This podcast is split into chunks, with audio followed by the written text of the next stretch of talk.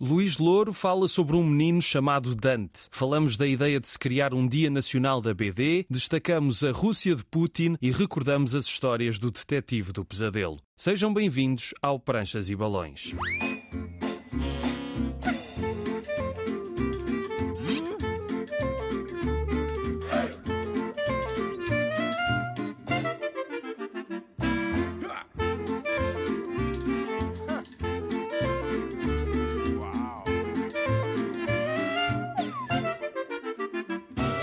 Cá estamos para mais uma viagem pelo mundo da banda desenhada. Hoje vamos falar rapidamente da possibilidade de se criar um Dia Nacional da Banda Desenhada, mas agora vamos conhecer o nosso convidado de hoje.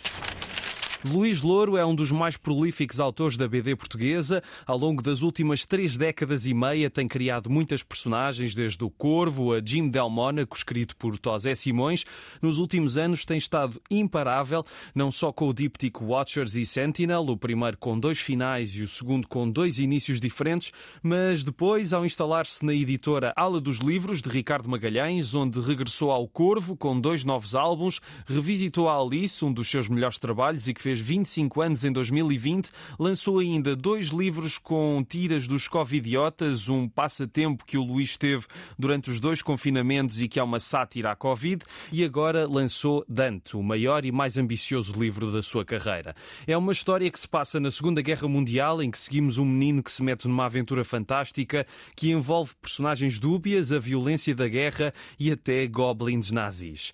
Com referências não só à Divina Comédia do outro Dante, mas também a obras de de fantasia. É uma história que promete surpreender quem já segue o trabalho do autor há uns anos e ele recebeu-nos em sua casa, aproveitando para fazer uma pausa da feitura de mais uma aventura do Corvo, que vai ser a sexta, para nos falar de Dante e de outras histórias. Começou pela vontade de fazer algo diferente, desde os Watchers, que só me tenho dedicado ao Corvo e aos Covidiotas. Gostei de fazer os Watchers porque achei que foi uma coisa que, que rompeu barreiras, tanto os finais diferentes, os inícios, como o próprio argumento e o próprio cenário de Lisboa. Portanto, acho que foi um álbum que está entre os meus de topo. A dada altura senti a necessidade de fazer uma, uma coisa mais séria, mais na onda da Alice também. Dei por mim a pensar que é que eu, o que é que eu poderia fazer? A primeira premissa foi uma história de uma criança. Foi a primeira coisa que me surgiu, foi, ok, fazer uma história, até foi a minha filha mais velha, me sugeriu, isto fazer uma história de uma criança, uma coisa assim. É pá, está bem, vou pensar nisso e tal. Depois, a dada altura, isto é engraçado, porque isto é uma das grandes vantagens de fazer o próprio argumento, é que nós podemos levar as coisas para a direção que nós queremos e Sim. não estamos presos a, a nada. Já não me lembro por carga d'água. Dei para mim a ver as fadas láureas outra vez e os goblins que lá estavam e achei um piadão aos goblins. Ei, pá, tenho saudades de fazer estas, estas criaturas tão feias, estas coisas assim. E não tenho nada para fazer agora, não tenho nenhum álbum, não tenho nada. Olha, vou-me entreter a fazer um esboço ou outro. Vou desenhar um goblin nazi por graça. À boa maneira do Luís Louro, quando dei para mim já tinha para aí 50 ou 70 esboços de goblins nazis. E pensei, bolas, vou ter que fazer alguma coisa com isto. Voltou aquela ideia da criança e, e sim, ok, vou juntar as coisas e vou tentar criar aqui uma história com algumas alusões a outras coisas que eu gosto de fazer, algumas referências, e a ideia até inicial até era mais até o capuchinho vermelho. Daí o miúdo ter o cabelo vermelho. ser o capachinho vermelho. Ser o capachinho vermelho, o miúdo ir para a floresta e ter com a avó do outro lado e querer ir pela floresta e tudo mais, e não sei. Mas depois, sinceramente, também não, não sei dizer quando nem porquê surgiu uma ideia do Dante. Gostei do nome. Dante é um nome sonante, fica giro e tal. Epá, e olha, podia fazer uma brincadeira na floresta com o inferno de Dante também. Ter algumas referências, algumas alusões a isto e tal. Mal sabia eu que no ano em que eu decidi fazer isso comemorava os 700, 700 anos, anos da, da, morte do Dante. E as coisas depois foram, foram fluindo, uh, fui escrevendo o argumento aos poucos. Quando achei que já tinha uma coisa consistente, resolvi avançar. Pela primeira vez uh, fiz um álbum todo digital que eu nunca tinha feito, portanto estava um bocadinho a medo também. A minha única experiência tinha sido nos Covidiotas 2. Eu disse: olha, se o próximo álbum, se for para ser digital, então os Covidiotas é o ideal para experimentar. Sim, mas a complexidade de um e do outro é, é muito diferente. Exatamente, exatamente. Mas pronto, mas correu bem a adaptação a estas novas tecnologias e assim: olha, vou experimentar. É, é mesmo agora, com este álbum novo, vai ser um romper de barreiras em todos os sentidos. Pela primeira vez não tive a barreira da, da paginação. Por exemplo, eu quando, desenho, quando escrevo este corvo, curiosamente, eh, acabei de escrever o corvo, comecei a paginar por alto, porque eu pagino sempre por alto, porque depois faço alterações, claro. surgem coisas novas. E vai-me dar as 40 e tal páginas. Assim, certinho, é tiro e queda, é certinho, parece que já está aqui na, na memória. Epá, mas o Dante eu não queria que fosse isso, queria ir fazendo uma história grande e à medida que me fosse apetecendo.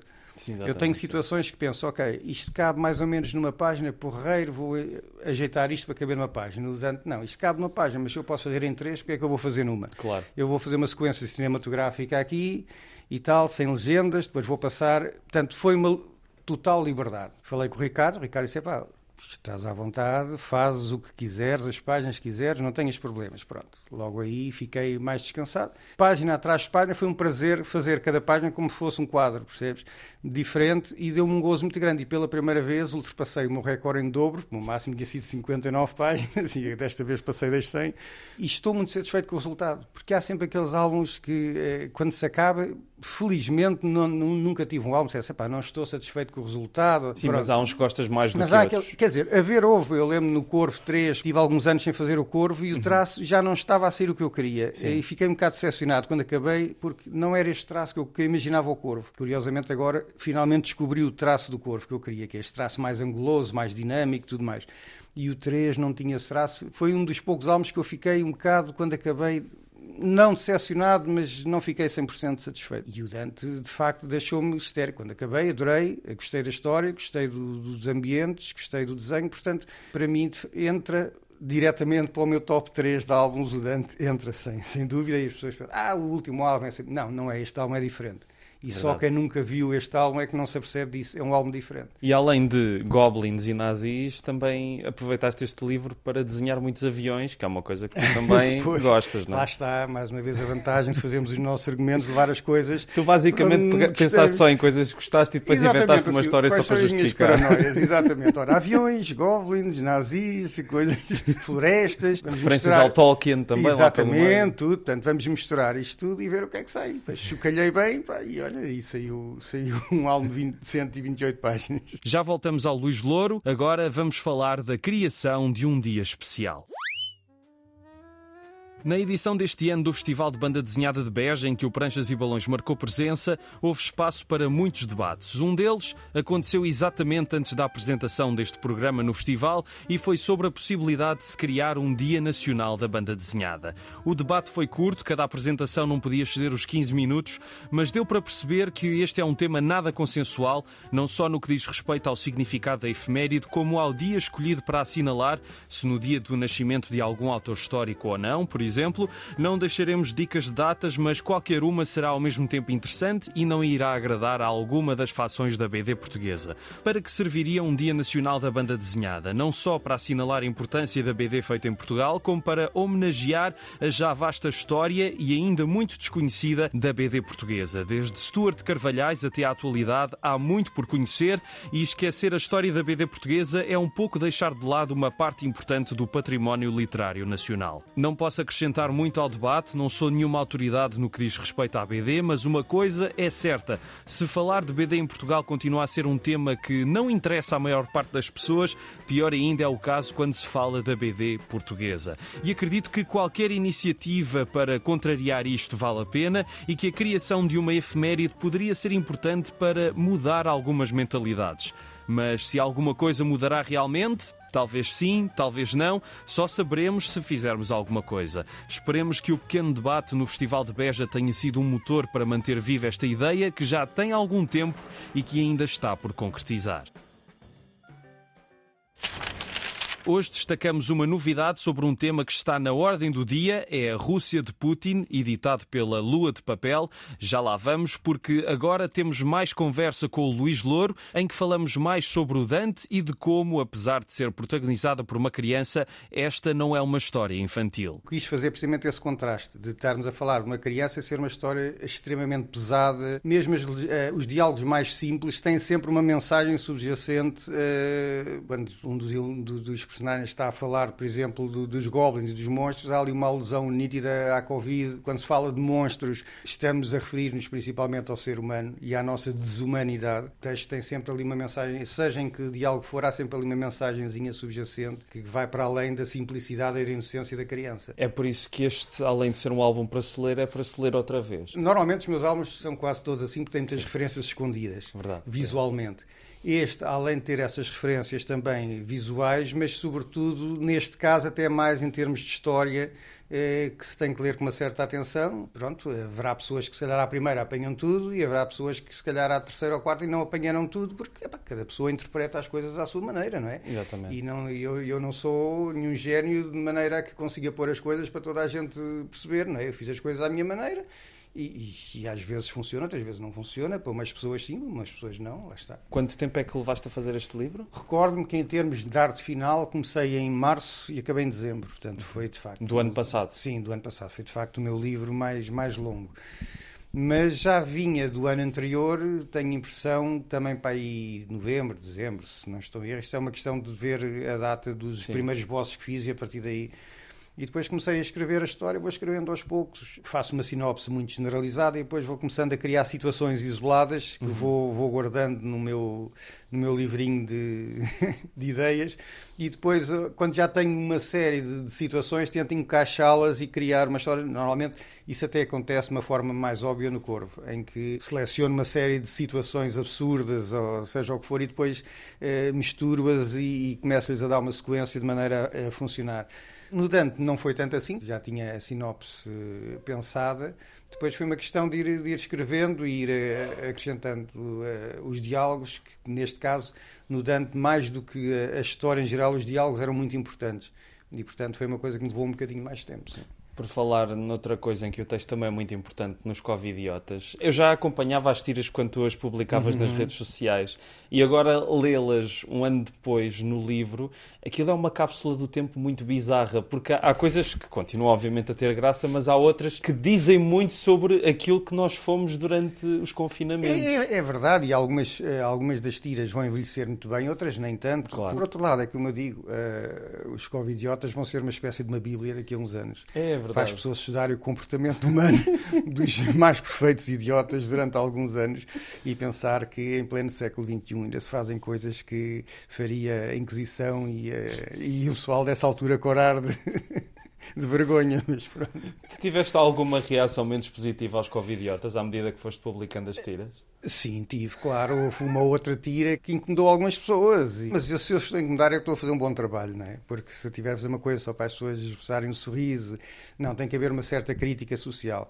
E nem toda a gente. Uh está de acordo, nem toda a gente tem as mesmas ideias, senão claro. não teria material para fazer os covidiotas, não é? Óbvio. Uh, portanto, claro que sim, que houve tiras que incomodaram algumas pessoas. Também queria falar das reedições da Alice, eu sei que já tem uns meses, mas quando tu reencontraste para esta reedição, já o tinhas reencontrado antes ou 25 anos depois foi a primeira vez que não, te deparaste já, com já, aquilo? Já, já o tinha reencontrado e era uma coisa que estava... Uh, a Alice nunca saiu do meu coração, obviamente. É? Claro. É? Está no meu top 3 de sempre, obviamente. Se o top 3 é Dante e Alice, qual é que é o outro? O Coração de Papel? O, o Coração de Papel e os Watchers. Eu acabo okay. por ficar um bocado...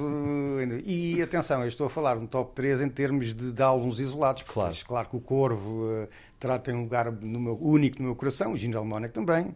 Mas eh, em termos de obra eh, com princípio, meio e fim, sim, sim. são estes três. Uh, o Coração de Papel, a Alice e agora o Dante. Os Watches estão também, portanto, eu neste momento não consigo ter um top 3, tenho top 4 claro. e não consigo dizer qual é o primeiro. Quer dizer, neste momento consigo, porque obviamente ainda estou com aquele hype do Dante de, que é, para mim, a minha obra. Não é por ser o último, é de facto por eu ter consciência do, do trabalho e a paixão com que fiz e, e do resultado. Que, porque a Alice tem de facto uma história singular e, e, muito interessante, que eu acho que o Dante também tem. Sim. Em termos gráficos, a Alice foi muito giro para 1995, mas hoje já não faria assim. Uhum. E portanto, se nós formos comparar de facto, uh, e não nos podemos esquecer que a banda desenhada e muita gente parece que se esquece hoje em dia, não é só o argumento. Antigamente era o desenho Sim. e não ninguém ligava à história. Agora parece que é ao contrário. A história Exatamente. que interessa, o desenho não é importante. É, senão é, é uma obra de literatura, não é banda desenhada. Exatamente. E, portanto, se formos reparar na conjugação das duas coisas, de facto, a Alice uh, tem um belo argumento em termos de desenho. Teve um belo desenho para a altura, para hoje, para mim, já seria impensável. Foi um romper de barreiras na altura, muito interessante. Mas uh, eu hoje, se fosse redesenhar a Alice, quer dizer, era completamente diferente. Em termos de argumento, se a Alice está no topo e em desenho não tanto, para mim o Dante está no topo, tanto em termos de argumento como em desenho. E atenção, quando eu falo está no topo, não me interpretem mal, no topo do meu trabalho, Claro. não no topo, calma. De toda a história da banda Estamos a falar do meu trabalho. Apesar de sentires que a Alice não envelheceu tão bem, tu não, não retocaste nada, deixaste Não, como não, estava. não, é, eu acho que a Alice envelheceu muito bem. Agora é assim, eh, Não, marca uma disseste é época. que farias Exatamente. hoje diferente, Hoje sim. faria diferente, mas marca uma época. Eu fiz um trabalho que saiu muito bem, que me correu muito bem. Eh, e eu acho que seria indecente estar a mexer nas coisas. Não mexemos. Vamos imaginar que eu agora tenho um filho com 25 anos e agora nasceu-me um filho que é todo bonitinho. Eu vou olhar para o que tem 25 anos e vou dizer assim: olha, anda cá que vamos fazer umas plásticas que é para, que é para tu ficares. Não, quer dizer, eu gosto dos meus filhos como eles são e, Claro. e não, não os vou mudar. Estava a ser herege se fosse, se fosse mexer na Alice, porque não, não o poderia fazer. Portanto, a Alice, eh, trabalhei em termos de, de cor a partir do original, os scanners, tudo mais. De resto, não toquei na obra porque acho que é uma coisa que não se deve fazer. Ou se faz uma nova versão, um reboot ali eh, completamente diferente, mas mantemos o original. Agora, estar a mexer, a retocar, a hum, não. Voltaremos ao Luís Louro daqui a pouco. Agora vamos falar da ascensão de um ditador.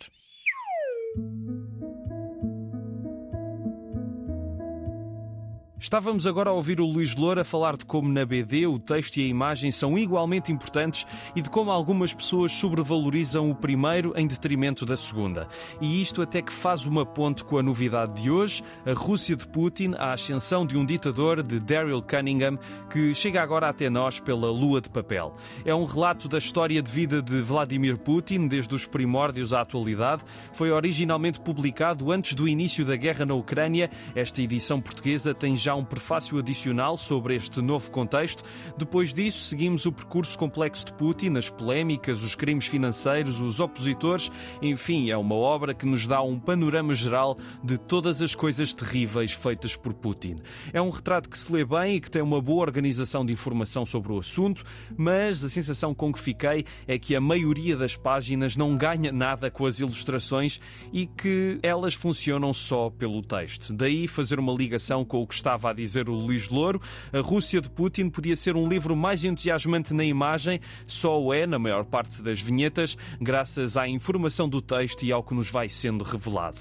A sinopse da contracapa diz-nos, no entanto, que o livro foi genialmente ilustrado. Bem, a palavra genial tem sido abusada várias vezes, aqui chegou a outro nível. Não há nada de genial na planificação insossa de Cunningham, tiramos a ilustração e ficamos, na maior parte do tempo, na mesma, exceto numa ou noutra vinheta um pouco mais inspirada. Existem muitos livros deste género na atualidade que utilizam temas prementes dos nossos dias para fazer banda desenhada, mas não é por isso que podemos ser menos críticos em relação ao resultado final, que ganharia muito mais se fosse criativo no lado visual. Está totalmente dependente do texto e para isso mais valia ler uma versão disto só com texto.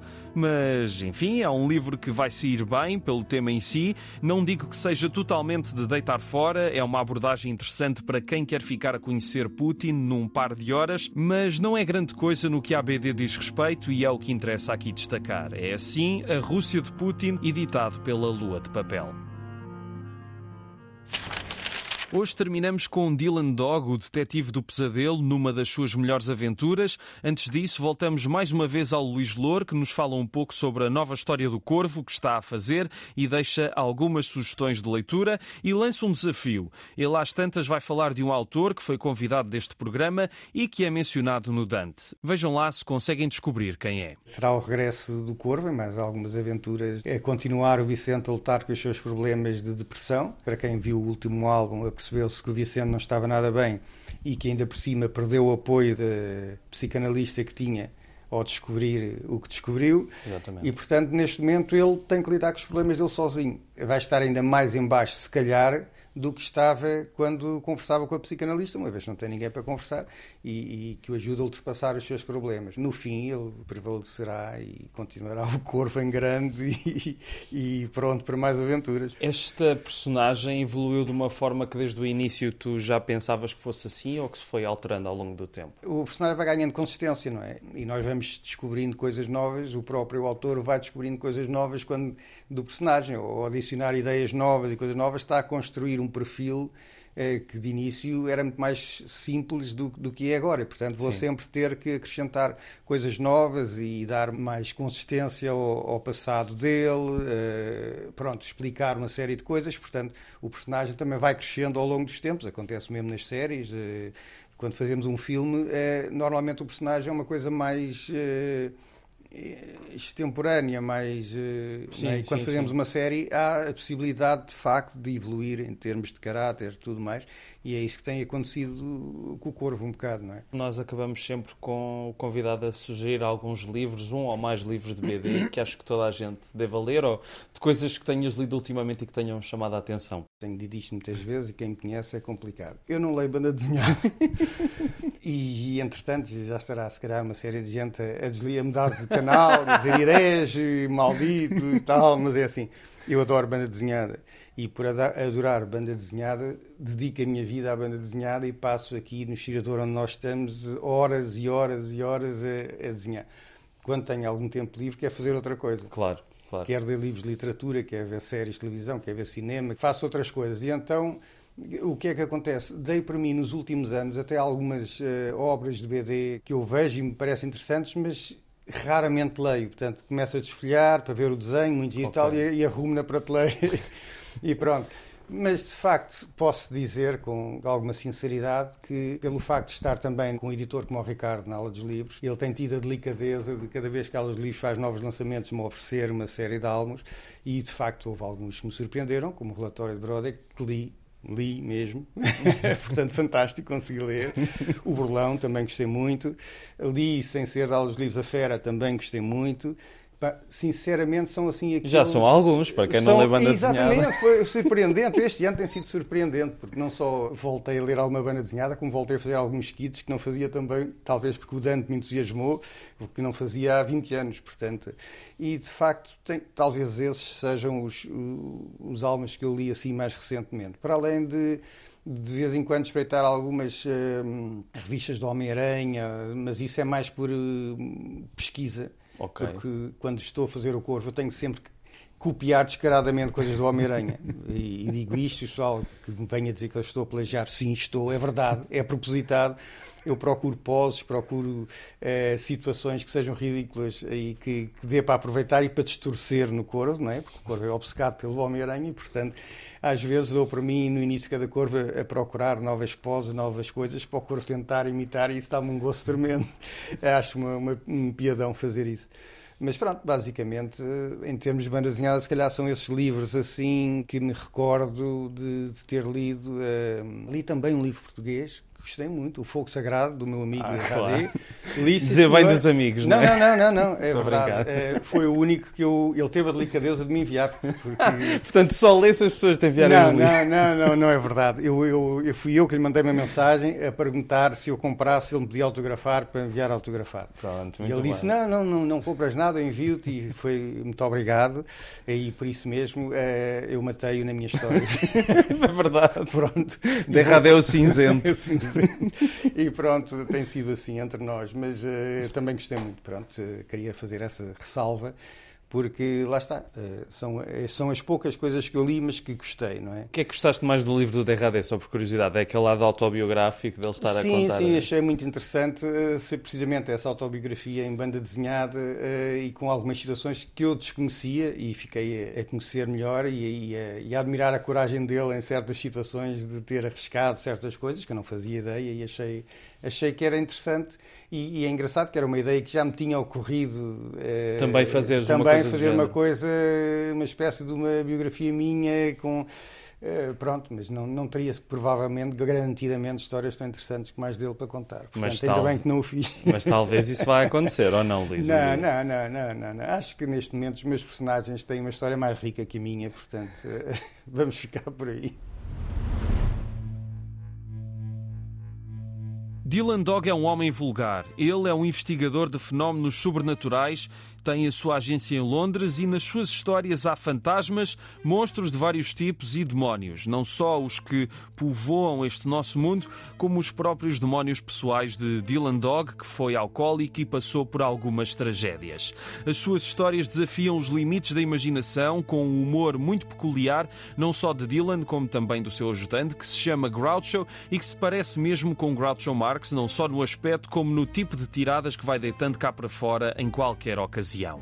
A personagem criada por Tiziano Sclavi para a Bonelli, editora italiana de que falámos no primeiro programa, já tem mais de 35 anos e continua a viver muitas e diferentes aventuras e continua a ser a segunda série mais vendida da Bonelli, só ultrapassada pelo cowboy Tex Wheeler. Por cá há várias histórias publicadas e eu destaco a minha preferida, não é das mais antigas, é de 2009, mas já se tornou num clássico moderno da personagem. Chama-se O Velho Clé, está inserida na coleção Aleph, aqui editada ainda pela G. Floyd, depois foi continuada pela Seita e foi escrita e desenhada por Fábio Celloni. Aqui, Dylan Dog vai investigar o desaparecimento de um homem chamado Ozra, que é obcecado pelos livros. Dylan vai descobrir o imaginário daquele homem em que a realidade e a ficção se misturam completamente. É o mote para uma viagem fantástica pelos meandros da literatura e do surreal, bem como de pesadelos bem reais, com um desenho arrebatador e uma história surpreendente com referências a clássicos da literatura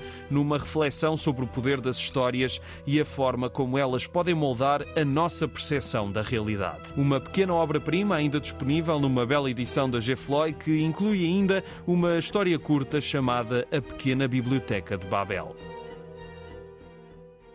Ficamos por aqui. Estiveram a ouvir Pranchas e Balões na Antena 1. O programa fica disponível em RTP Play e nas plataformas de podcasts. Sigam-nos no Facebook e no Instagram, Pranchas e Balões, tudo junto. A sonoplastia é de Tomás Anaori. O programa foi gravado por Alexandre Bandola e eu sou o Rui Alves de Souza. Até à próxima.